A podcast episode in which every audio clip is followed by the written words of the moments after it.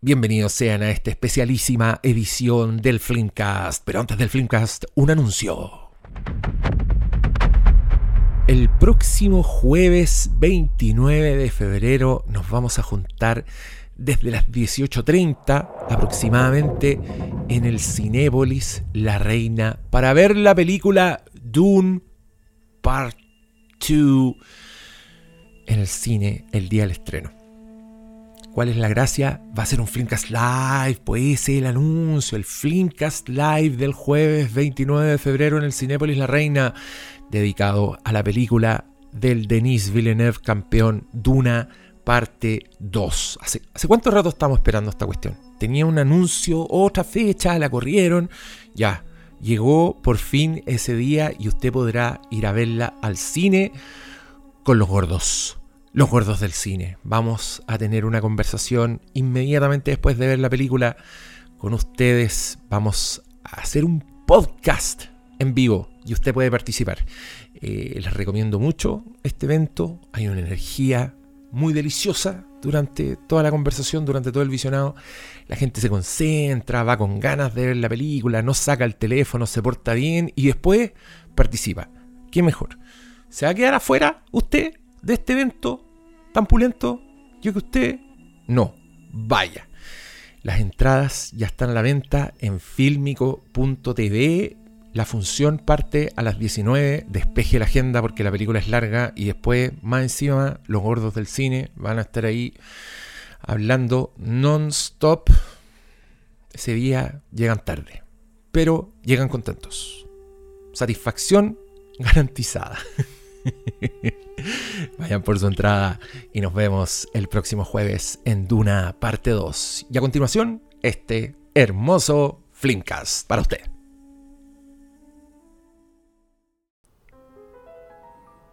Bienvenido sea a este apocalíptico Flimcast One on One. Estoy Matutino. solo con el Cristian Briones, filmico.tv. ¿Cómo estás tú? Eh, diciembre. Dice, oh, está como el regalo prometido. Sí, pues, es más o menos. más la- menos. Sí, y ¿sabéis qué? Yo creo que como que la gente se tomó en serio que son como cinco semanas de diciembre ¿Ya? y empezó temprano. Ah. Entonces han sido dos semanas súper agitadas.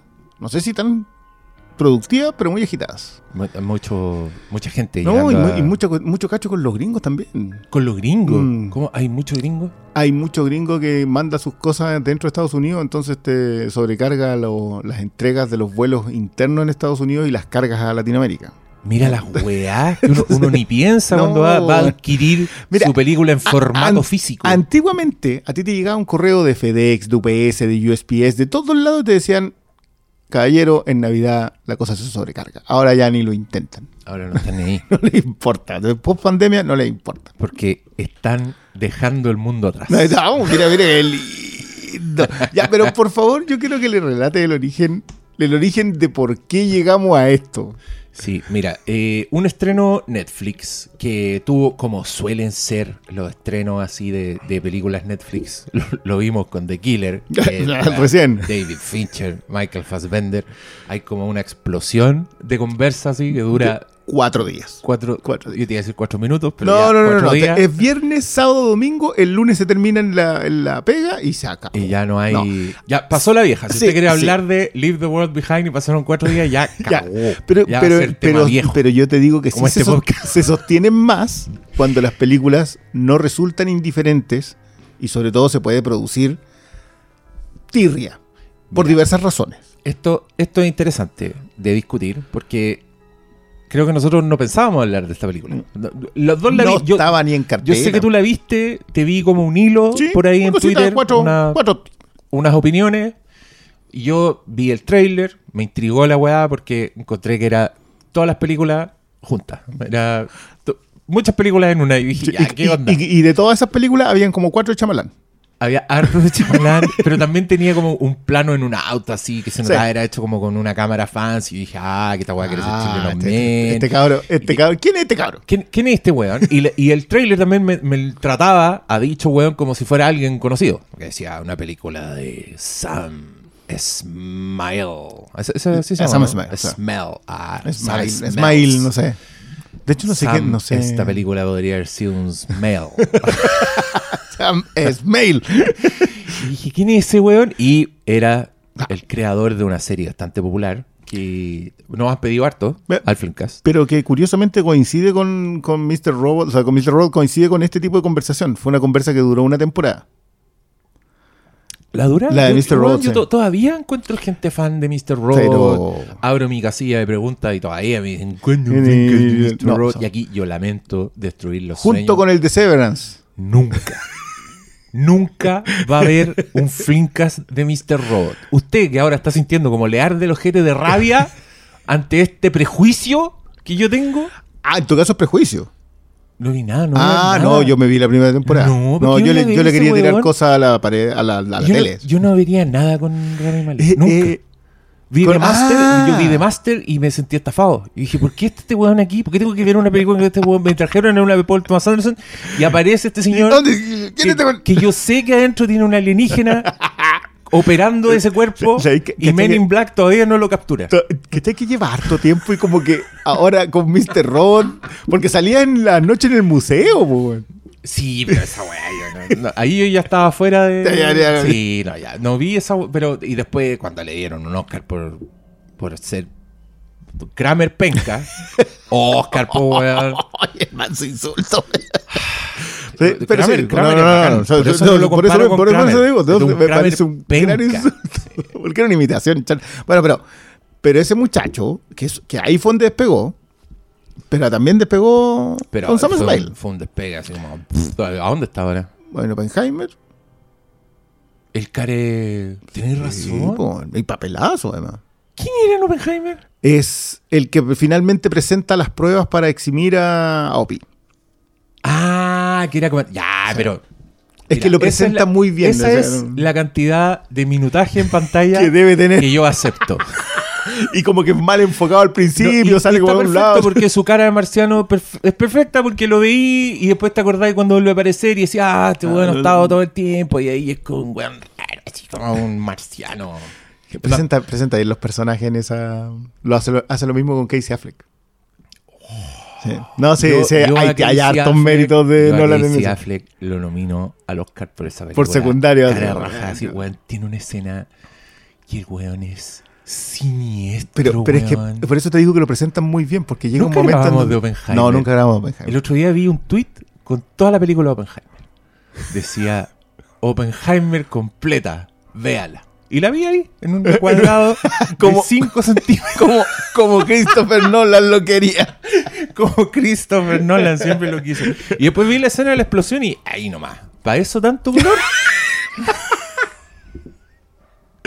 Este, Estamos- ahora estamos, estamos acorde a los tiempos. As- así. Hace un podcast de cine para el día de hoy. Vi Oppenheimer en un en un tweet. tweet. ni siquiera, y ni siquiera giré el teléfono. No, No. Ni siquiera pantalla completa, ¿para qué? Si tengo que ver lo que me están diciendo mis notificaciones de. Instagram. Oye, detesto así. Yo siempre, cada vez que pongo a reproducir un video, me empiezan a llegar notificaciones de algo más. Una cuestión, pero sagrada. sí, digo, me siento solo y digo, no, no me ha escrito nadie. Me pongo a ver un video tin, tin. Bueno, usted- ustedes saben que yo soy fanático del, del audio, por eso no, no, no, no, no, no nos va bien, no, no me gusta No, ir no, tanto a YouTube. no. Lo hacemos, no lo descarto, pero no, no es mi, mi medio preferente. Me gusta mucho ver YouTube, escuchar YouTube, no verlos. Y me da rabia cuando tengo que verlos. O sea, cuando estoy escuchando algo muy interesante y de repente hay un silencio. Pa' digo, mostrarte puta, ¿qué algo". mierda están mostrando, weón? Y tengo que parar lo que estoy haciendo y dejar de lavar los platos y mirar el teléfono. O sea, weón, me, me- me carga. Pero bueno, Oppenheimer también la vi así.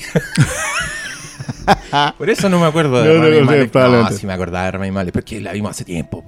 Igual Sí, la vi dos veces en el cine. Yo también. bastante. Mm. Sí, para películas de esa extensión. Sí, po. y y yo bueno, igual que- vi Killers of the Flower Moon dos veces en el cine. que bien- yo también la vi dos veces en el cine. Y me Esa vale cada minuto. Me da rabia, weón. Porque fui, la segunda vez, fui porque mi, mi querida acompañante quería verla, porque no la había visto, y weón, se durmió toda la película. Ah, sí, pasa. Pero toda la película. Pasa, Ni siquiera fue como un cabeceo así temporal en que yo dije, oh, se perdió una parte, después le voy a contar. No. Ya, pero igual, igual una siesta 3 horas 40. Te hace bien para el cuerpo. Pero, pero, weón. Ahora ni- también ni- pasa por sueño. Ni en un bus así esa No, weá, po. ni en el un- avión, weón. Si tenía un viaje de 3 horas 40, no te dormí. No, no, 3 no, no, no, si no 40. podí. Acá fue impactante. Y, y despertó con los créditos. Eso fue lo más chistoso. O sea, terminó la y ahí como, ah. Qué bonito, qué bonito la toma. Y yo ahí, Y puta, la situación de ayer solo yo había visto la película no ha cambiado. No, cambió. Hay 15 lucas menos en nuestra cuenta bancaria y la situación quedó igual. Igual. Sigo siendo el único weón que vio la película.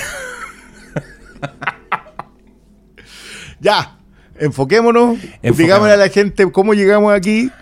Está Porque- bien, si este es un charquicast, este es un, es un flimcast que no, no había Sí. mucha convicción porque a lo que No, llegamos, a lo que iba es que yo vi que tú también viste esta película, te tiraste unos tweets, yo decidí verla por este tráiler, eh, pero después nos dimos cuenta de que el mundo decidió que esta weá era la peor película del año, que era un bodrio impresionante. Vi una cantidad de tweets así abrumadores de gente diciendo, quiero mis dos horas y media de vuelta.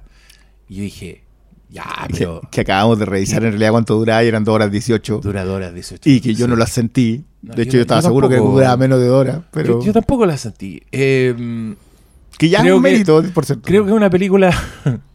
No, pero mira, lo- esta, esta cantidad abrumadora de Sí. reacciones negativas me hizo decirte, te mandé un mensaje y te dije, tenemos que hacer un podcast de esta película y se va a llamar así.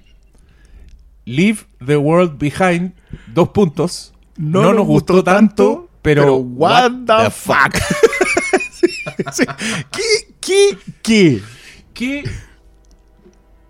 ¿Qué escupo te tiró a la cara esta película para que la encontrís tan mala? Eso, eso yo quiero saber O sea, porque... yo siempre tengo la duda cuando la gente dice esta es la peor película que viste en el año. ¿Cuántas películas viste en el año? O sea, Porque si solamente viste las que venían así, pero con cinco estrellas, obviamente si ves una que no sabes, esa va a estar debajo de todas las otras que tenían cinco estrellas. Ahora, también están los contrarios que solamente ven las con cinco estrellas para decir que no son tan buenas. Pero eso, esa es otra historia. Pero, primero, ¿qué tan pocas películas tienes que ver? Y segundo, ¿cuánta calidad viste además? sí, puta, qué buen año que tuviste, porque si esta era la peor, Sí. así, no, este es insoportable. Oh, weón, te envidio. Uy, por favor, manda el listado de lo que habéis visto. Claro, a lo mejor te mandan el listado así, son puras armenias. Todo un Claro. ciclo de cine rumano. No, No, no, creo, porque si te ponía a ver una Netflix hollywoodense completa, o sea, Ethan Hawke, Ni Julia Roberts. es que ni siquiera una, una Netflix. Mira, mi- mi- a mi hija le gustó mucho una película que se llama Familia Revuelta, que es una película de Netflix. Y cuando tú me decís película de Netflix, en mi cabeza, No, claro, esa weá vaya aparece. eso, sí. aparece una weá que yo la veo y digo, mira, todos hicieron su trabajo, Jennifer Garner se ve muy linda, eh, la Emma Myers también es chistosa, Rita Moreno tiene un cameo, me Siempre encanta bueno, que hay gente de 90 93 años Todavía trabajando. por gusto, digamos. Claro, es película de cambio de cuerpo, un, género- un subgénero que Siempre entretenido. del sí. cual guardo recuerdo. Pero con madre, weón. Si la película en piloto automático no, no había visto semejante weá. Era, era como ver un, que una un- era como ver una trotadora prendida sin nadie arriba. Nadie esa vez. Nadie corría, solo la weá prendía andando. Eso Eh, era esa película. Antes Entonces, a mí me gustaba mucho que usábamos el término piloto automático y hoy día es película con inteligencia artificial. película- Pero no ha cambiado nada, sigue siendo exactamente lo mismo. Puta, es que creo que ni eso, weón. Eh, Creo que le- igual la inteligencia artificial de repente como que encuentra ciertas ciertas O virtudes. sea, básicamente Era- las fórmulas. Bueno, era un piloto automático, pero. Es película que llega de A a B y se trata de esto. Y- Eso es todo. Sin ni No, un pero esfuerzo es, es verdad, porque igual como que saca todas las weas de. Todas las películas de cambio de cuerpo. Que si te has fijado, todas siempre. Pero se la ingenian, weón, para que tenga cierta. sean un poquito orgánicas. Para decirte que el los personajes tienen algo importante. ¿Cachai? Que va a ser Claro. justo el minuto en que ahora está otro weón en su cuerpo, entonces no puede. Y es un problema, ¿ya? Bueno, esta weá es como mecánica. Son como cuatro escenas, porque es toda la familia, toda la familia cambia de cuerpo. Ya. A toda la familia. toda la Ah. familia. El, lo- pa- el papá con el hijo y la guagua cambia con el perro. Es una weá así, eh, un caos. Pero bueno, son cuatro escenas, una detrás de otra, y las cuatro escenas te dicen la weá importante que tiene el personaje al otro día. Así de. fueron al grano, no Ya. se molestaron nada. Pero 90 minutos. Tienen más cara- Ahí yo lo sentí como dos horas 40, más o menos. Y, y me cae bien toda la gente que está en esa película, quiero decirlo. Ya, pero- y, y música, música, obviamente, música buena. Su buen soundtrack, tremenda, claro, le metí- le metí el montaje. ¿No fuiste a la de John Woo entonces?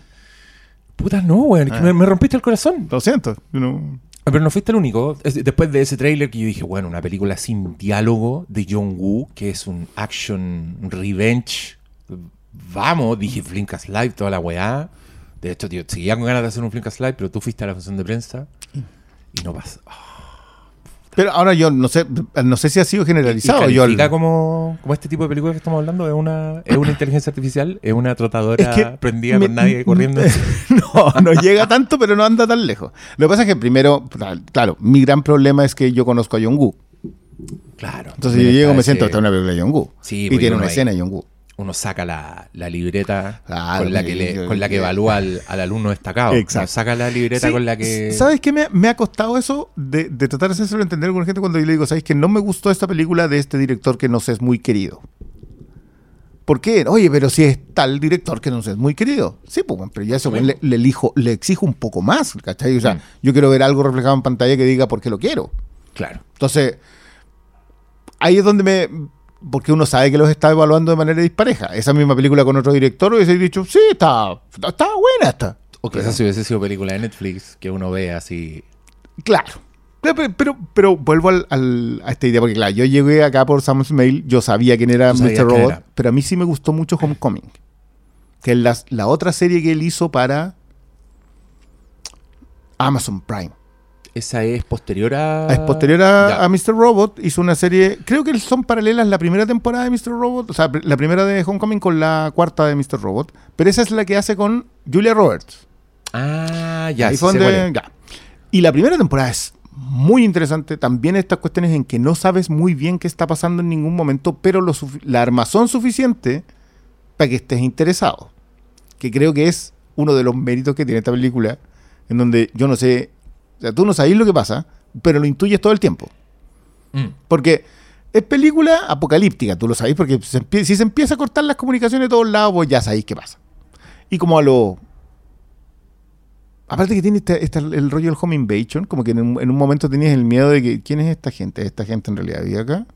Sí, es que, es que esa weá me pasaba viendo el trailer. Yo decía, ya, esta weá es Barbarian, es of Men, es A at the Cabin, esto, como todas las weas juntas que he visto y, y qué, va a pasar. Sí. Y yo te quiero preguntar, ¿Sam Smale es alguien como con un estilo muy notorio? ¿Es En- en alguien que se es que Pa- gana, él fue se muy- gana ser de él? Así como, oh, Sí. voy a ver una película. Ya, Mm. Entiendo. Mira, lo que pasa es que el, el Mr. Robot lo que hace. ¿Te acuerdas lo que hablamos alguna vez de Bad Genius? Película que no pudimos comentar porque prácticamente no existe. Es una de esas películas que la vimos nosotros en un festival, salió una edición en Corea y nadie más la vio. Lo- los weones que hacen trampa Los en la, prueba, en las pruebas, ¿cachai? en la PSU coreana. En la Es PSU. buenísima esa película. Tailandesa. Era- sí, tienes razón, Sí, no sí, era es como- coreano, pero, ya, eso fue todo lo que teníamos de información de esa cosa. Eh, pero ahí hablamos cuando, cuando lo vimos de- del concepto de sobredirección, que es cuando Cierto. la gente se entusiasma mucho para armar una escena que en realidad no tiene tanta importancia. Y, y Director claro, Pintamono. director Pintamono. Y claro, cuando lo hace Cuarón, cuando Cuarón te coloca esta cámara que entra y sale del auto, es un momento de tensión de la puta madre. O sea, ese, ese, ese momento de tensión vos estáis así, ¡oh! Que de hecho no Y remata, pensáis en la no, cámara. no. Pensáis cuando, ¿Qué es lo que está cuando la veis por segunda vez o cuando O- lo recordáis. o te queda la sensación- En la escena. Ah, te queda la sensación de estamos viendo. Smail tiene eso. Tiene esa idea de colocar las cámaras en unos lugares. O sea, de hecho, Mr. Robot es muy conocida porque de repente colocaba un personaje en la esquina inferior izquierda de la pantalla y todo el resto de la pantalla en 2.35 era en relleno. Era la oficina. Ya. Entonces, como que, ¿qué, qué estáis haciendo? ¿Hay una forma de expresionismo aquí? ¿Qué, qué- qué es lo que es? Pero entusiasma mucho porque es muy notorio. Mm. Entonces, para la gente que consume más televisión tradicional, eso es desconocido. ¿Sabes? Incluso en gente como. Tienes que llegar a gente como Vince Gilligan o, a, o al mismo Gould en, eh, en Better Call Saul o a Noah Hawley en Fargo para ver a gente que coloca las cámaras en lugares distintos, que arma las escenas. Por lo general son más orgánicas. O sea, acá era un diálogo en que de repente llega alguien con una información y, y Mr. Robot está sentado y el microondas de fondo, y eso era todo como le veía apenas la cabecita a Mr. Robot y el microondas de fondo. Y le estaban diciendo Hincha que. pelota. Claro, le estaban diciendo que había un disco duro. Eso era todo. Entonces no había una situación en donde tú dijeras, ya, esto está armado. En Homecoming hace lo mismo. Se encarga mucho de que los escenarios sean importantes para ir entregando la información. Pero en, en- en Homecoming tiene la suerte de que tener a Julia Roberts, que hace que las escenas tengan misterio. O sea, tú sabes que ella sabe algo. Entonces, como también tiene que ver con los recuerdos de esa serie, funcionó. Y yo creo que acá está más contenido. Sí hace mucho lo de pintar el mono con, o sea, esas secuencias de la de cuando llega Marrechala con, con Mihala. Al- no, hay que empezar a tratar de aprenderse cómo se pronuncian. Y abre la cámara como si estuviese en la cámara dentro de la casa y fuera de la casa. Esas cuestiones son, le funcionan acá porque no, no sabes muy bien para dónde va el misterio. Pero si te fijáis, tiene dos secuencias de tensión en que hace tres montajes en paralelo. La, primera le funciona increíble, porque tú quedas así como, pero no llega a ninguna parte, porque va a ir recién en la hora de la película. Y la segunda le funciona menos bien, porque ya la hiciste a la hora de la película, y entiendes de que, le- de que va a pasar. Pero el hombre de que puede manejar tensión, puede manejar tensión. Sí. Ahora, yo no sé si sea suficiente. Yo no sé, yo, yo de verdad, yo, mi- mira, esta película, esto es un thriller bien armadito. O sea, si tú me lo comparáis con Knockouts de Cabin, esta anda incluso un pelito mejor. Eh, Yo la encontré mejor, por todas partes. Desde pero- su cierre, su personaje, su, su concepto. Yo no fui nada de fan de Nakateka. Ah, mm, puedo entenderlo. Pero yo te quiero decir una cosa. Mi mayor debilidad por esta película fue lo que hace con Friends. Porque creo que hay una que no se da muy comúnmente que tú termines una película de Netflix y digas, "Ay, qué buen comentario sobre el estado de la situación es este. Pues yo creo que lo hace, y aparte que lo construye como en cuatro secuencias, muy bien armadas, muy de fondo, pero muy importante. O sea, eh, Mijala, primero la niñita viendo los capítulos. ¿Por Mm. qué ves Friends cuando tenís 12 años? Yo tampoco sé por qué ve Friends mi hija, pero lo ve con mi, mujer. Y le, gusta, le encanta. Pero me encantó el concepto de lo que le dice ella. Igual es triste estar viendo una serie de un mundo que no existió. Y, creo que Smale tira ese comentario lo pone de fondo y le funciona siempre y cuando le das la oportunidad a que la película te, cu- te lo cuente. Pero yo siento que hay resistencia a que la película te cuente cosas. Yo, yo sé dónde estamos también. tam- entiendo que la, que la apreciación cinematográfica hoy día está en un, bueno, un mal momento porque está afectada por el...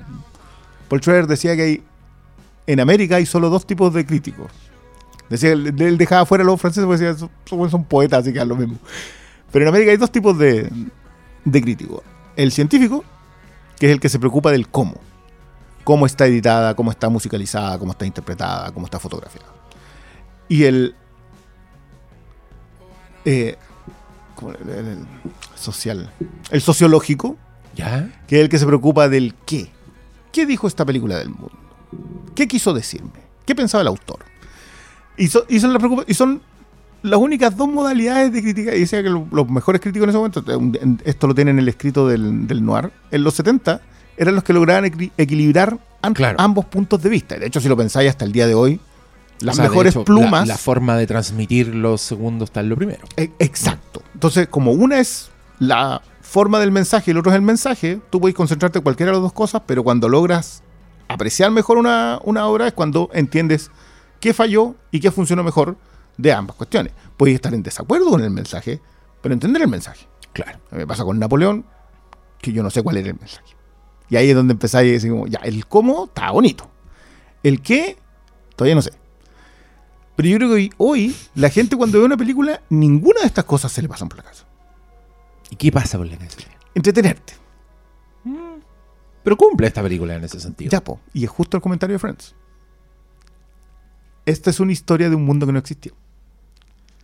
Añoramos un mundo que no existe mientras el mundo se derrumba.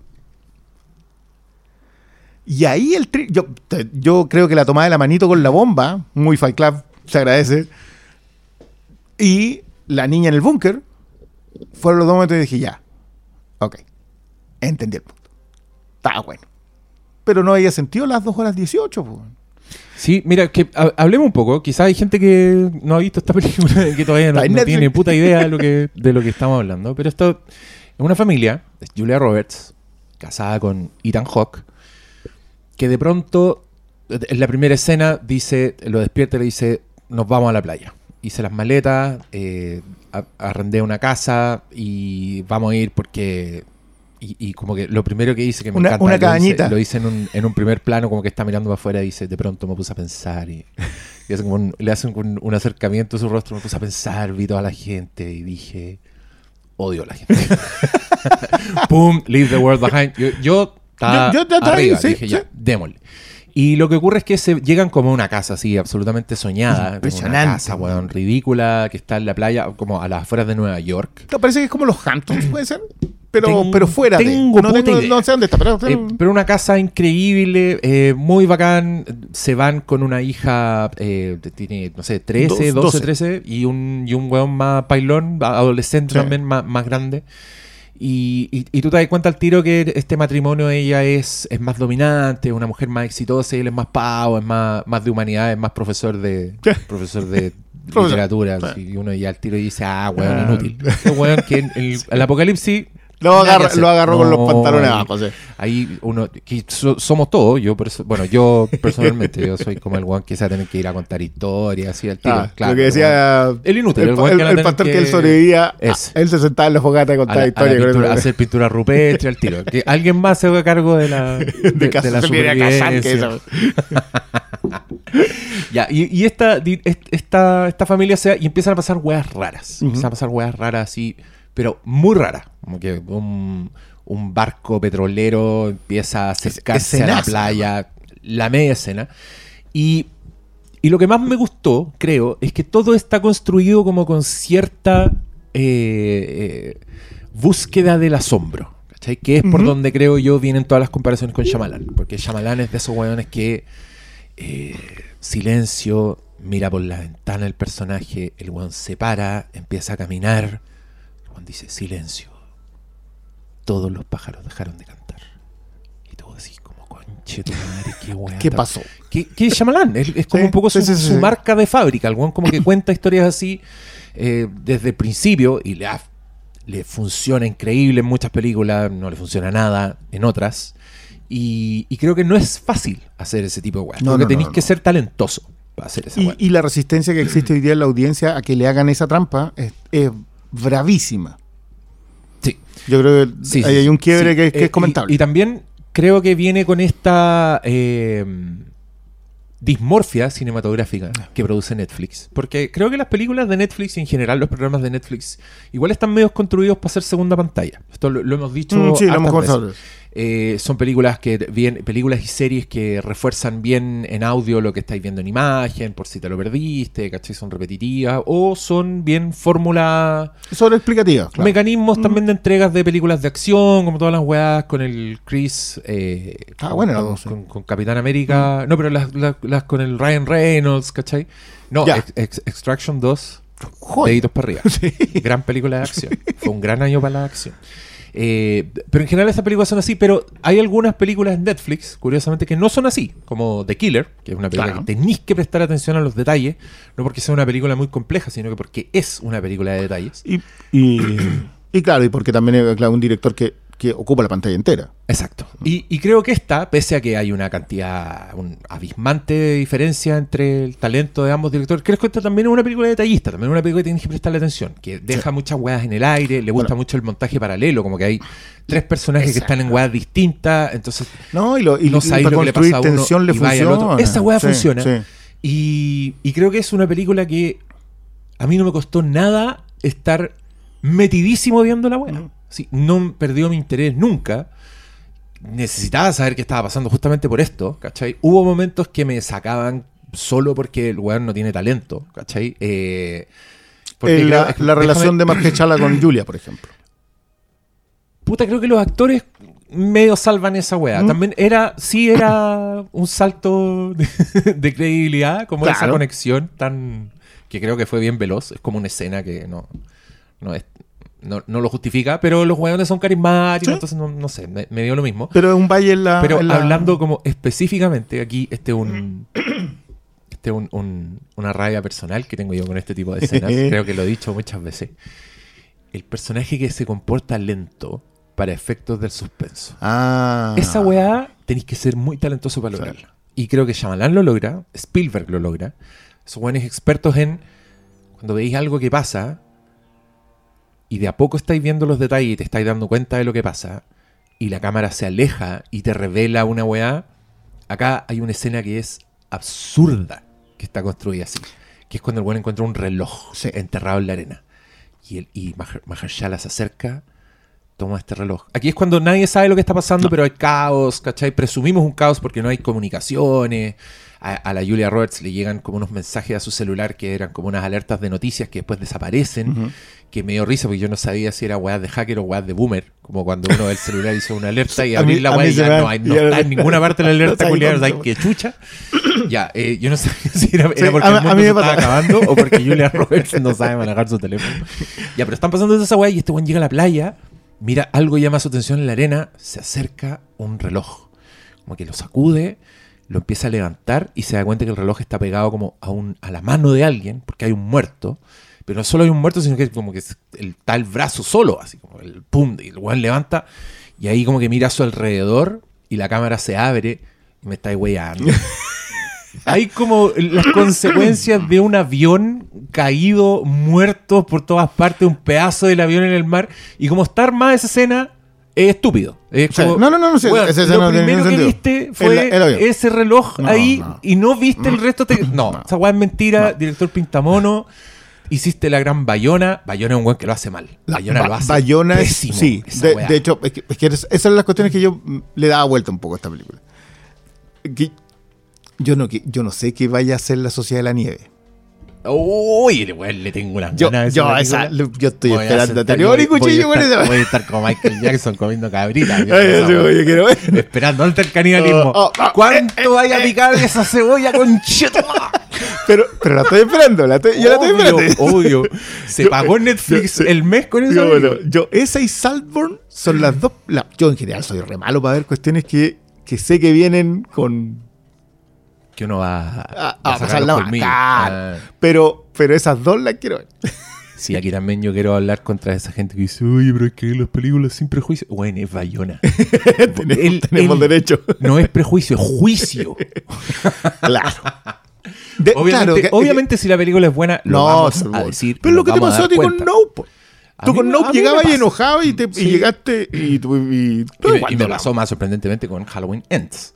Porque creo Sí, que mi rabia, también. mi rabia contra Kills era ese brava. culiao es mucho más grande que mi rabia contra, contra Jordan. Claro, con, con, con un, claro, igual hay unas diferencias de talento más o menos importantes. Sí, No, no, no, no, también, no tení hasta los culiados que dicen que esta es la peor película del año, weón. Vayan a ver Exorcist Believer, weón. Vaya, Vayan a ver esa weá. Eh, A los cinco minutos cuéntenme si todavía creen que la otra weá es la peor del año. A los cinco minutos. No, yo, yo ahí les creo. Yo les, les No creo tengo- completamente. No, tengo, pa' ni una- no tengo para qué. probar esa weá. Pero claro, a mí me pasa justamente lo que te pasó a ti, que sentía que había menos trabajo. Se te ven bonitas las escenas, Sí.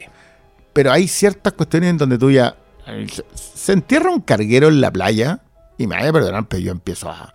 Yo me quedo alrededor a saber cuándo llega la policía a acordonar el área, a preguntar qué pasó. Ah, no, fue un problema con el sistema de navegación. ¿Cómo fue un problema con el sistema de navegación?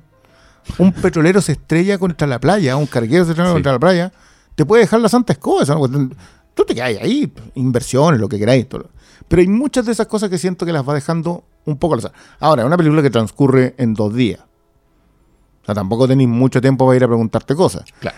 Me, me gusta mucho que Ethan Hawke reconozca ser un hombre absolutamente urbano. O sea, yo no llego ni una parte sin, sin Waze, sin Google Maps. No, yo no, sé, no sé dónde estoy. personaje más relatable de toda la película. ¿Por qué? Porque Cuando tú ese weón sale en auto así y se pierde. weón, el weón lo pasa como el hoyo solo porque no tiene GPS. Dije, te soy yo. Te soy yo yendo a comprar pan Pa- en Algarrobo. Ok. ¿Qué te- No, yo- mentira. Sí, vuelvo con todos los panes en algún punto. Sí. Que- Eventualmente. claro. Era para el almuerzo y llegó a las 11, pero llega. Pero llega. Un poco mordido, pero llega. Pero ya. ¿El pan mordido o tú mordido? Te tocó enfrentarte a los perros. Ambos. Ya, eso me pasa a mí. Me gusta que alimente el misterio. Yo, Mm. a propósito de lo que te decía de Chamalán, yo creo que de alguna manera Chamalán inaugura y mata ese género. bueno, no es que lo inaugure, no es que antes no existieran películas con giros, sino que Chamalán hace del giro un género. Mm. Y se le termina, yo creo, yo te diría que en la aldea. Se alcanza a hacer cuatro. Ah, yo no estoy de acuerdo, pero. no, no, no. sí, a ver, sí, yo, yo entiendo que después podemos seguir apreciando el cine que hace Chamalán, pero la audiencia ya identifica el concepto de chamalanesco. Mm. Y ahí es donde entráis así como, mm, porque la persona se sentó a tratar de adivinar cuál es la trampa. Y no a que te cuenten y te metan en la trampa. Y eso ya te predispone la audiencia y entramos en otra cosa. Por eso, claro, creo, yo vi el tráiler de esta película después de ver la película. Eh, y claro, el- el- es una película que te vende, acá hay una, acá hay algo que no sabemos qué pasó. Y creo que le funciona mejor el thriller que el misterio. Mm. O sea, a mí me gustaba más la película cuando no sabía por qué estaba Margechala y Mijala ahí. Ah, ¿Son en realidad los dueños de la casa? ¿Qué está pasando? ¿Qué pasó con lo de la mamá? To- todos esos misterios que te van tirando, yo dije, ya, esto, esto está bien. Hasta ahí, pero, La- pero es porque funcionan como thriller. La, la seducción es mejor que el polvo. ¿sí? Exactamente. Porque claro, cuando llegamos a la escena de que con Kevin Bacon, gran aparición de Kevin Bacon. que- Oye, qué buen personaje. Sí. eh, Además, qué, qué weón, qué gana que, es que llegue el apocalipsis y ser de esos lo- un prepper. Oye, sí, weón. Imagínate, toda tu existencia, weón, está justificada de pronto.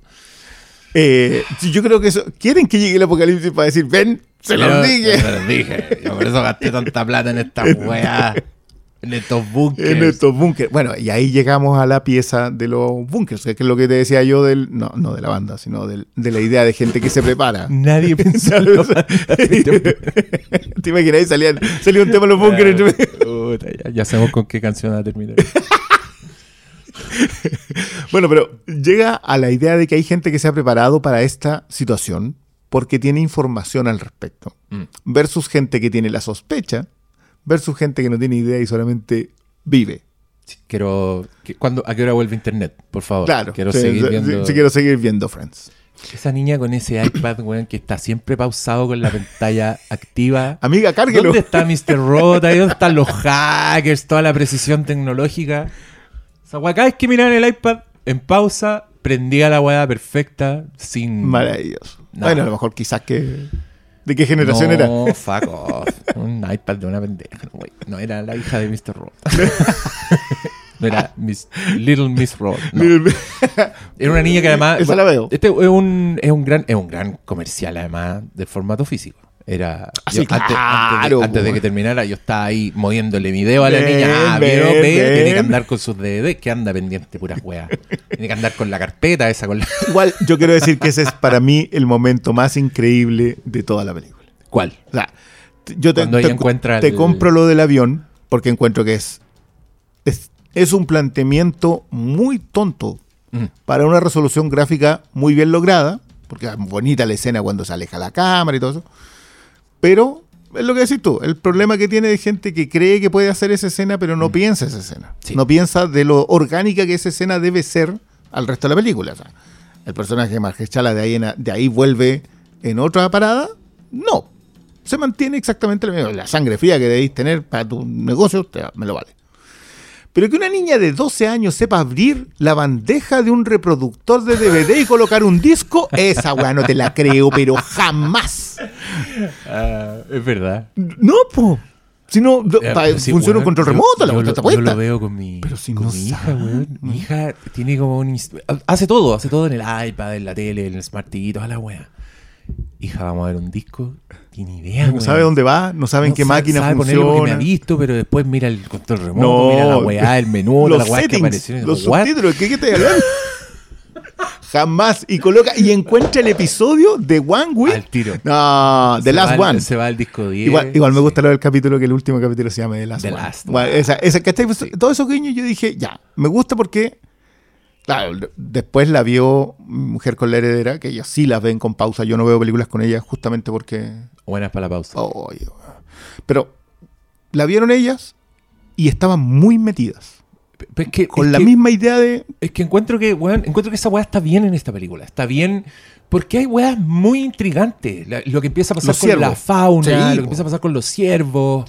eh, en, en la naturaleza de Le- estos dos personajes, porque uno también, uno es racista, igual que los personajes de la película, entonces uno sospecha y dice, ya, de verdad, estos dos son dueños de esta De esta media casa, mansión. ¿Qué hace esta persona? Y andaban en la filarmónica, po. Andaban en la filarmónica. Y la cabra chica es súper lumpen, weón. Como que se nota que uno al tiro empieza como. Yo, yo también yo me fijaba en lo mismo. Yo decía, cuando él le dice, ¿tú, Mm. tú sabes dónde están las tazas, cierto? Ahí yo también decía, sí, ver, ah, ah. Pero creo que, la, creo que es la idea, ¿no? O sea, la película juega No, no, un poco no, con la, esto. la- idea justa- justamente tiene que ver con que, claro, llega en este caballero muy bien hablado y todo lo que queráis, pero llega con esta otra chica con tatuaje Sí, ahí. pues, y, que, y que es súper sí, agresiva, claro. además, como que parece. Y claro, después entendí que es su casa y ¿qué, qué hace? Está weón aquí, ¿cachai? Yo también lo Claro. entiendo.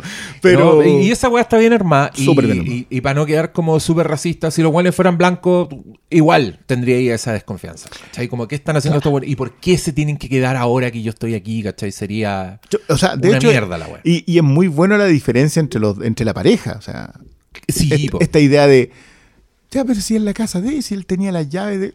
El que tiene confianza porque en realidad a él le pasan menos cosas. Pues es- es- también es súper bueno eso de que. No, y que "Ah, también, y que también, vida". y, y que también está- están buenos los personajes porque es, es de acuerdo al personaje. bien armadito, el, sí. el weón, el Ethan Hawke, humanista, ¿cachai? El weón que piensa bien. de la- que probablemente yo también sería ese weón en esa situación, ¿cachai? Sí, y uno ve menos riesgos. po. claro. ¿Cachai? Esa, esa cuestión siempre para mí ha sido como, sí, pues uno ve menos riesgo. Menos... Cambio, la, sentir la vocecita más chica que te salta al lado. así. Y, Que- y- y también que era, que era como tan perseguida, tan como, ay, los blancos y la weá. No, no, no, no, no. Lo, lo de mi a mí me gusta mucho lo que ella hace porque, porque es la contraparte de esta otra señora que acaba de ver a Don Negro entrar a la casa. Mm. A, mí, a mí me gusta mucho el equilibrio de los cuatro personajes protagonistas. Sumo igual a los dos niños. Sí, Porque, porque me gusta que no, que no les importe nada. O sea, se puede estar acabando el mundo y el único momento en que el otro se asusta es cuando se le caen los dientes, po. Entonces, ese, ese tipo de cuestiones me gusta. Ah, Pero lo de la. también, eso también es parte de, uy, ya, pues, weón, ¿qué mierda ¿Qué está pasando? pasando, Ese mal lo había picado un bicho raro. el- No sabía si era eso. Si Claro. No, y, y es no. contagioso. todo. Yo ahí yo decía, el prepper, weón, si un prepper llega a alguien así, oye, mi hijo está enfermo, no sabemos qué le pasa, y ese weón perfectamente le puede pegar un escopetazo en la cabeza, weón. Igual es ¿Qué- bueno lo, del, lo del efectivo. Loco, no hay, en- nada, no hay otra sí. forma de transar. ¿Qué, qué, qué pasa en, en. Puta, que yo la vi hace poco, weón, en The Happening. Ya. Uno, uno de los momentos más inesperados es cuando un cabro chico, que son unos niños así como de 13 años, personajes de Shyamalan, chistoso. Hay, alguien que está encerrado en una casa y el cabro chico empieza a golpear la puerta para que le abran y al guan lo huelan de un escopetazo así. Y tú decís, "Conche tu madre". Bueno, que bueno, The Happening igual tiene. Tiene Ya, harto en común con esta película.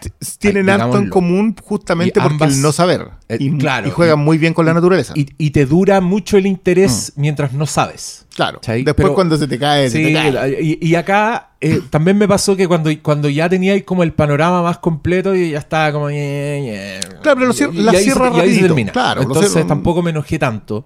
Una película que se terminó y creo que se me empezó a olvidar al tiro. No, claro, yo, yo salvo la- los, me la repetí. detalles, los detalles... ¿Por qué te lo repetiste? Pa- Porque, pa- porque estaba ahí de fondo. Ah, No, como, Ah, claro, las- se ponen a verla y yo me la repito y de repente, ya claro, veo. miráis escenas de nuevo. Claro, y veo escenas de nuevo y dije, oye, ya, pero esta escena. De de hecho, yo siempre le comento la. Yo le hago comentarios de estas cuestiones a la Dana, a propósito de cuando le interesa mucho algo, ¿Mm? la veo interesada y le digo, ya, ¿qué pasó? Cuéntame qué es lo que viste. Y, y trato de explicar, no sé, porque el, el montaje para generar tensión, que es montaje, o sea, son los montajes Sí, pues, paralelos. montaje paralelo de extensión. Este- extensión. Y eso está hecho para que tú en un momento llegue a un clímax que se corta. Llega, todas las escenas terminan con algo que eventualmente va a confluir. Y claro, cuando tú puedes explicar eso en una película del 2023, de un cabro que viene llegando, un cabro, no, no es un cabro, pero que viene llegando, esta es su segunda película, y la primera es ¿Cuál es su primera película? no, una cuestión que hizo con, tú crees que él, él está casado con la Ros este Rosum ¿Ya? Elizabeth Rosum, que es una chica también. Tú la ves, ah, yo la conozco. eh, Emily. Emily Rosum. Mm.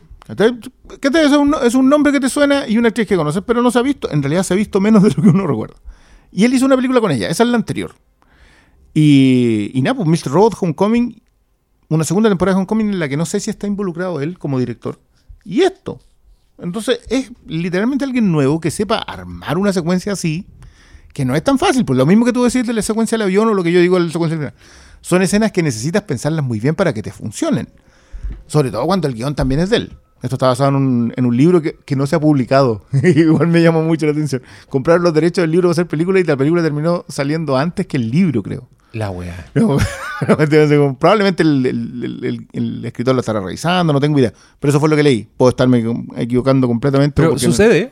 O sea, el, el mercado editorial, como tení una novela así que viene como con buzz y lo empiezan a pasear antes de ser publicada por esa weá y comprar los derechos. Es lo que pasó con The Social Network. Compraron Ah, los mira. derechos de la peli- del libro, que era de, me acuerdo, de Accidental Billionaires. Ya. Y Aaron Sorkin empezó a trabajar en paralelo y se fue en su propia volada. Y el libro no tiene nada que ver porque el libro. Es la descripción del- salieron como al mismo tiempo. El libro, claro, es más una crónica. Bueno, sí, se agradece igual cuando las crónicas terminan en guiones, que tú, tú lees información por un lado y muy Sí. buena resolución eh, de escritura por otro. Pero vuelvo a que aquí es alguien que yo digo, ya sabéis que acá hay futuro si es que te contienen. Mm.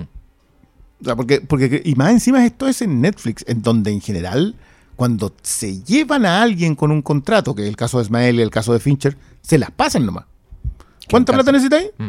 150 millones, ya, ahí tenéis. Y que se nota esa weá. A mí me gusta. Se nota, ese- se nota la, la- lo que hace Netflix con los autores. Claro. A mí me gusta más cuando es con autores chicos, como, como lo que te comentaba la Nicole Holofcener, que ella tiene una con Ben Mendelssohn, que es muy buena, que es de este, de este loco que le compra droga a un cabro chico, que está recién separado, una maravilla. O sea, no, pero, pero ella en realidad es muy buena, pero son, son historias muy chiquititas. Entonces me gusta más cuando es con gente así chica, porque sé que esa película costó 10 millones de dólares con suerte y la, y la podéis ver. O sea, son la, son la nueva película de clase media. Esta no, po. Esto No. hubiese sido un gran estreno. Hace 10 años hubiese sido cartelera cinematográfica obligatoria de fin de año.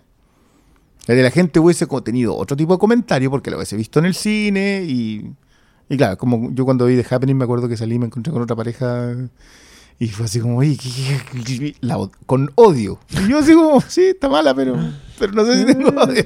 Oye, creo que hay que hablar de algo que apareció por ahí. Es que este es un- una película producida por los Obama. Sí. Entonces esto da para toda lectura, sobre todo por la trama, porque el señor Mahershala nos explica como que en las altas esferas del poder eh, se sabe que habrá un ataque que va a producir el apocalipsis, básicamente, y que están todos preparados, están todos en esta esfera, se mueven y, y conocen. Entonces uno dice, ya, pues, y los Obama están produciendo esta produciendo película. película. ¿Qué me ¿No están avisando que.? tratando de decir? O, o eh, es- o es a- esto asimismo es un ejercicio político Eh, para eh, alimentar, weón, el troll. Más miedo, digamos. Porque, Claro, porque, más le- miedo. porque la explicación que da Marquechala básicamente es que si hay una falla, esa falla va a ser inmediatamente aprovechada por uno de tres agentes. Mm, Algunos pueden ser agentes externos, los otros pueden ser agentes internos o los otros pueden ser militares disidentes. Y, ahí, y es justamente en el último en donde tú decías, ah, por eso explotó esa falla. Entonces, claro, esa falla, que a lo que le tienen más miedo, es que se caiga el sistema, básicamente. claro. Y esa caída de sistema es la que te provoca. Y, que- y que igual. Yo, yo. ¿En serio no tienen freno los buques, güey? no, es que nos falló el sistema de navegación. eh, y, y me acuerdo siempre ese. No sé si escuchaste alguna vez un audio de un faro. No. Que era un buque. Era un portaaviones o un buque de guerra gringo que venía con una flota de Estados. Unidos y le pide a la. Le pide a la embarcación que se mueva. Eh, y, y- y le contestan unos españoles como de, de Almería La y le tratan de contestar que no se pueden mover. Ya. Y el, y el gringo le dice, mire, yo soy el coronel no sé cuánto, le habla en español. Ya. Le habla como un español que tú notáis que es un gringo hablando español. Eh, y le explica, le dice, nosotros somos un buque de guerra de la, de la US Navy, no sé cuánto, y le da todo, le tira todo. Eh, y vamos a seguir este curso. El loco le dice, mire, yo soy Juan no sé cuánto, soy el, el encargado del faro de Almería y no me puedo mover porque soy un faro. Entonces, y claro, y ahí le contesta, eh, pues sí, muy bien, vamos a corregir el curso. Y se fue. Y yo me, me acordaba mucho de esa idea de que llega un punto en donde hay gente que si falló, no va a echar atrás. Claro. Eh, y si acá falla el sistema, parece que los buques no tienen freno los aviones no pueden ser, eh, no pueden aterrizar sin que tengan todos los instrumentos. Estamos volando por instrumentos. Referencia a una gran comedia. ahora, comedias. Eh, no hay formas de comunicarse. No existen las landlines, la- la- las ideas del- de, de teléfono fijo ya no existen. Eh, se pierde todo. O sea, se cae un satélite y un par de llamaradas solares que tengáis que te caigan tu satélite y como que sea.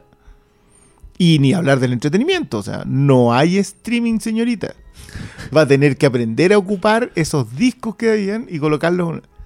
Y, y, y qué es ese búnker, weón? Ese búnker es Ese seis veces mi casa.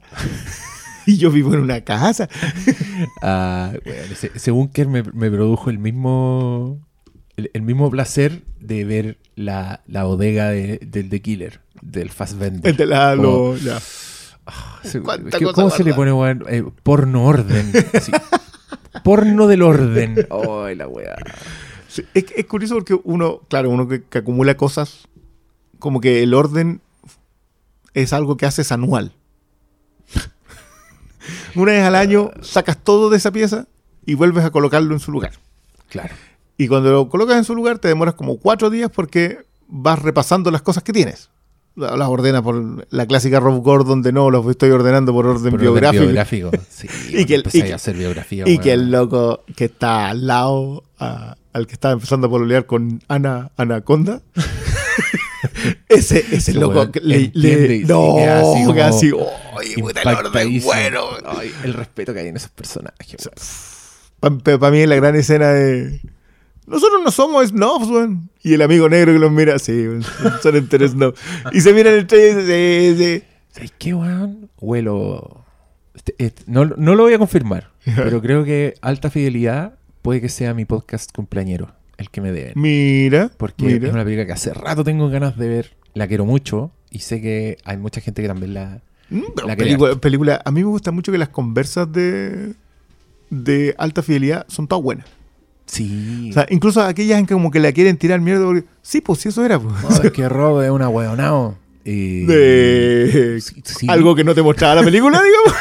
así como que algo que tú pusiste en tu casa, así mientras tú, una tú decís- reflexión. tú decís que, tú- decís que tiene que madurar y que su madurez es lo que lo hace digno del amor de. Sí, y que quizás tenga que eh, hacer un viaje por su propia biografía en donde ¿Tú no se que portó es bien. una película introspectiva sobre ser un saco?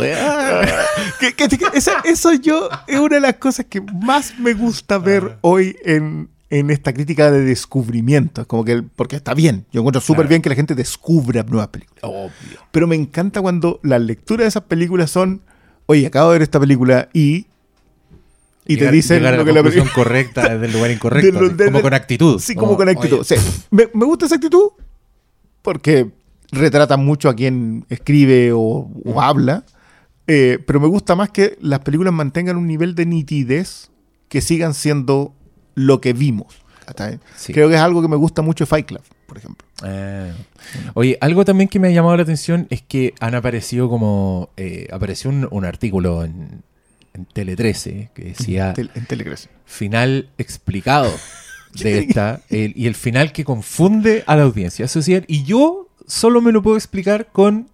No estaba prestando atención. No, exactamente. Porque está todo. Está todo, todo lo de que hecho, que está saber todo está en la película. explicado, está puesto y no hay- textual. y no hay para qué hacer post de explicación. Eso pasa. ya, digamos que Esto- son los explicados y ser también- lugares que Y más esto, clics esto generan. es, es para... Pero es que, weón, yo- hasta yo le hago clic porque no puedo creer que tenga... quiero ver cuál es la explicación. Quiero ver si hay algo que me perdí. No soy yo. Entendí mal. Bueno, a mí, tenía que... a mí el de la fauna creo que es la única cosa que yo dije, ya, esta está buena, porque vi una lectura que alguien decía eh, que le había encantado que lo que hace la fauna cuando ve una crisis es acercarse a los humanos.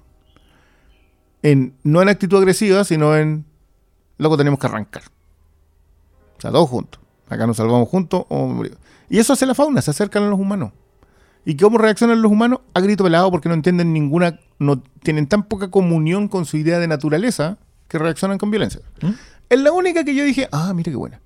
Así como, esto no, no lo vi como primera lectura en la película. Lo vi como gente con miedo, solamente que reaccionaba con miedo porque pensaban que muy probablemente los iban a atacar. Después, cuando la estaba viendo otra vez, dije, no, pues en ningún momento Hay una idea de una agresión. Visualmente no hay ningún momento una idea de que la naturaleza os vaya a agredir. Entonces, es una. Ya, listo. Eso me lo voy a explicar. Y nada, Y pues, y, está, y- o sea, y ya está. Sí. Chipo. Sí, No, y en algún minuto te dicen como que todos este, estos hueveos con los satélites, con las ondas sonoras, como que caga los patrones mi- migratorios del- de, del- de las aves. Entonces, como que está la introducción de que este tipo de weas afectan a la fauna. O sea, Y ya podéis ponerle capas de lecturas, ¿cachai? No, no, no creo que sea una weá que está inexplicada. ¿no? Tampoco es como que llega No, un ciervo y, y le habla a los weones, ¿cachai? No, la weá está todo dentro de lo, de, lo- de lo plausible dentro de esta propia ficción, ¿cachai? Entonces ahí yo también estaba bien. Y, y creo que tratándome de explicar el, el odio con la película, mm. es que a, a nadie le gusta que le calienten la sopa. Entonces, si puta, te parece que este final es no es resolutivo o, o que es un final abierto, que también vi gente diciendo que era un final abierto. Abierto. Mi, mi reacción. Exactamente mi reacción. Y London. Eh, ya que eh, tenemos cita Friends. Es que, de más, po, de más que ahí te enojaste, de más que dijiste, puta, dos horas y media para nada, y te, y te vaya a Twitter, pero yo no creo, porque en mi caso, me mantuvo interesado, pues, weón. Me- me- y, y- y la intención de este señor Pintamono, esto también es un poco para defenderlo, puta, prefiero que tu intención sea pintar monos y tratar de hacer planos y movimientos de cámara interesantes a que esté haciendo la weá en piloto automático Mm. como una trotadora sin nadie arriba, ¿cachai? Que es, es la weá que yo encuentro más, más, más aburrida. En este caso, esta es nuestra mediocre defensa. Sí, tampoco le vamos a poner nos- mucho tampoco nos gustó tanto. No, no, no, no. no. Pero todas las acusaciones esto de odio no para mí men. son... ¿No es Men? Men. Eh, porque Men nos gustó más. Sí, pues no, me nos gustó mucho y también tuve que salir a defenderlo. Porque no- Ah, y también es película... Sí. No, no, no. A ver, yo creo que lo que hace Netflix contratando autores y pasándole lu- lucas para que hagan este tipo de cosas, yo yo lo que lamento es que estas películas no terminen en el cine. Pasó lo mismo con Ah, Killer, ¿cachai? Son sí. películas que, Hay que ver. que merecerían el espacio, probablemente también porque la audiencia que la va a ir a ver a una sala de cine está, es más proclive. Cuando la gente la ve en la casa porque vio un tweet, esa- hay, hay una audiencia que no es. Ah, que no- voy a ver la película de la que todos están hablando tanta- para que dicen que es mala. ¡Oh, la weá mala! Entonces, sí, el, el- el otro día leí un muy buen hilo a propósito de Min Min San Luis. No sé si le visto Ya. un, un musical como del 50 y tanto. Añejo, sí. Eh, que se lo habían mostrado como un grupo de jóvenes y no, no se habían sorprendido lo oscura que era. Locura. No, Min Min San Luis tiene una drama de fondo así, pero tírate, de- tírate de San Luis. No, no, no, no te encuentres con alguien ahí. Eh, oscuridad del alma, ¿no? Oscuridad, de, oscuridad del alma, claro. ¿no? Game of Thrones. Y claro, y justamente es lo que les pasa. Que El último capítulo de Game of Thrones donde todos se quejaban de que no se viera. no sabía ni mierda. Eh, que es justamente lo que pasa que hoy día como que la idea que los musicales no puedan ser oscuros. Los musicales Eh. cargan historias potentes y lo que pasa es que la ejecución es la que es la, es la alterada. Es raro lo que está pasando con eso. Hay cachado que han- se van a estrenar o se estrenaron tres películas que son musicales y la campaña publicitaria lo esconde. Sí, por lo de Wonka, color púrpura y Mean Girls. Que, que, Ah, que que está lo están publicitando como un remake, pero en verdad está basado en el musical. y es un musical. Sí, porque, bueno, yo, yo también creo que es porque probablemente las películas ya se estaban haciendo cuando, cuando fracasó West Side Story. Pero, una, pero- una herida pero- abierta. Ya, pero ese, pero ese es un gran ejemplo. Esa historia es oscurísima, po. Sí, po. O sea, de- desde mm, gen- gentrificación, eh, racismo, clasismo, todo lo tira. Hay, una, histo- una- Weones. hay asesinatos, po. O sea, es- Y- cr- crímenes pasionales, hermanos muertos, juventud sin propósito, weón. Y- Y, to- y todo con, con una, una canción contra el sistema, que, que es para cagarse la risa, y está escenificada como los dioses, eh, América. pero que es terrible. Sí. No, la de los weones cuando están en, en la, La, la- la primera, Sí. no, la- no, no, no, si tiene, tiene momentos, por eso te digo, como que la idea de que el musical es otra cosa Mm. existe porque hoy día no se consumen musicales. Sí, pero yo, yo me pregunto, que, yo digo, esa weá te va a explotar en la cara. Porque el consumidor enojado... ¿Qué, Ah. qué es peor? Mm. Que llegué al cine sabiendo que era un musical y que no te puede gustar, o que vaya a ver una película y, y un musical maletero que tú no sabías que era musical. Como el principio del negocio, porque cuando te atienden mal, No, si te atienden bien, le contáis a dos personas. Si te atienden mal, le contáis a 20. Sí, sí, sí, sí. Ese es, lo- es terrible. Esa weá de la gente que salir enojadísima porque de pronto todos se pusieron a bailar. De hecho, yo vi el tráiler de Mean Girls y hay como tres planos en que se nota que están en una coreografía, pero lo pasan así colados como si fuera un momento de, al- de alegría nomás. A mí, me pasó con el de. Wonka también. Yo vi el tráiler de Wonka después de haber visto Wonka y dije, oye, pero ¿y en qué momento? Porque tiene numerazos musicales. Debe Pero tener sí, tres sí, muy po. buenos. Pues sí, las otras dos son musicales, pues la- Claro, porque como, Mm. como que la gente se olvidó, no se olvidan de eso. Pero, No- pero no- no también está vieja, la. Charlie. sí, está como esa idea de antimusical que a mí me cae. Me cae, me cae pésimo. O sea, eh, yo creo que también tiene que ver con una idea de antimedio. Mm, O sea, como que, como que el juicio de que los musicales no, no- son distintos a las películas. Claro. Y lo mismo que las películas de animación no son películas, Ah. son animación. ¿cachai? Entonces, claro, por mucho Sí, que pero ahí hay la- más consenso. No, ahí hay, hay defensa más irrestricta. Pero yo creo que la audiencia lo tiene súper definido. Las películas de, de monitos son de monitos. No son películas. ¿cachai? Es así. Y lo mismo le pasa al documental. ¿Cachai? Que son, y son medios, son formas de narración, pero, pero que han quedado convertidas en género. Y, y- y es peor todavía con los géneros, porque como que... Pero, pero nada, eso. Eso. Muchas gracias Hicimos por conversa. escucharnos. Sí. Y nos vemos en el próximo.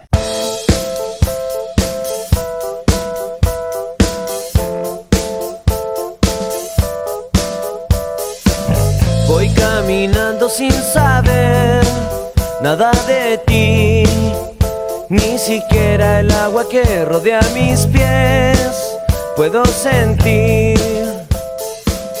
Lo intento cada vez mejor.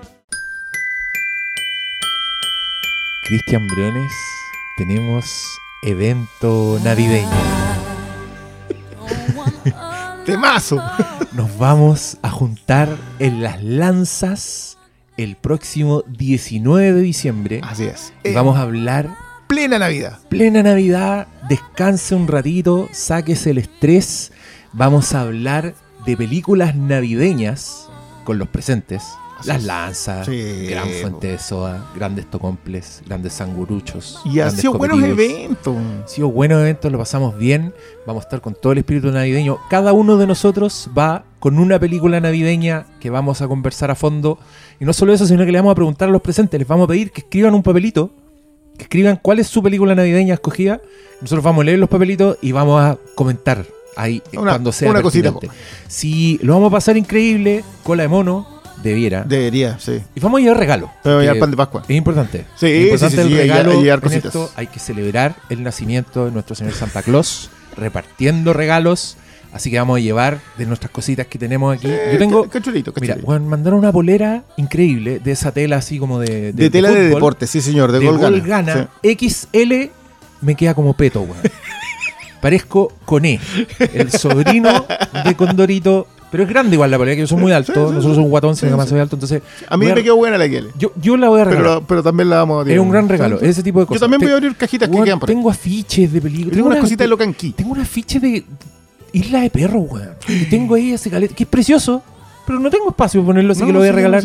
Vamos a regalar cosas, así que vaya, compre entradas en filmico.tv. Para ambas. Hay para Zoom y hay por si no puede Hay ir a. presencial y hay Zoom por Ah, si usted sí. está en regiones cuando, por si usted está en, en Nueva Zelanda cuando, en Australia cuando. Ahora Israel. puede. Israel, acuérdate que tenemos tren en Israel. Ahora puede. Cambio de horario, no tengo idea. No tengo pero, idea, pero pueden pon- pedirlo pero ponga también. de su parte también. Y si no puede, y compró para el Zoom, le mandaba un link con el registro, porque estos no se suben, No. Son Ña, Ña, Ña. ocasión especial. Así que ya sabe. Y, si- y si usted conoce a algún fanático del Filmcast, regálele este, que este sea su regalo. Mira qué bonito, sí. Mándele el Buena link. invitación. Regale un link. Regale Regale un link.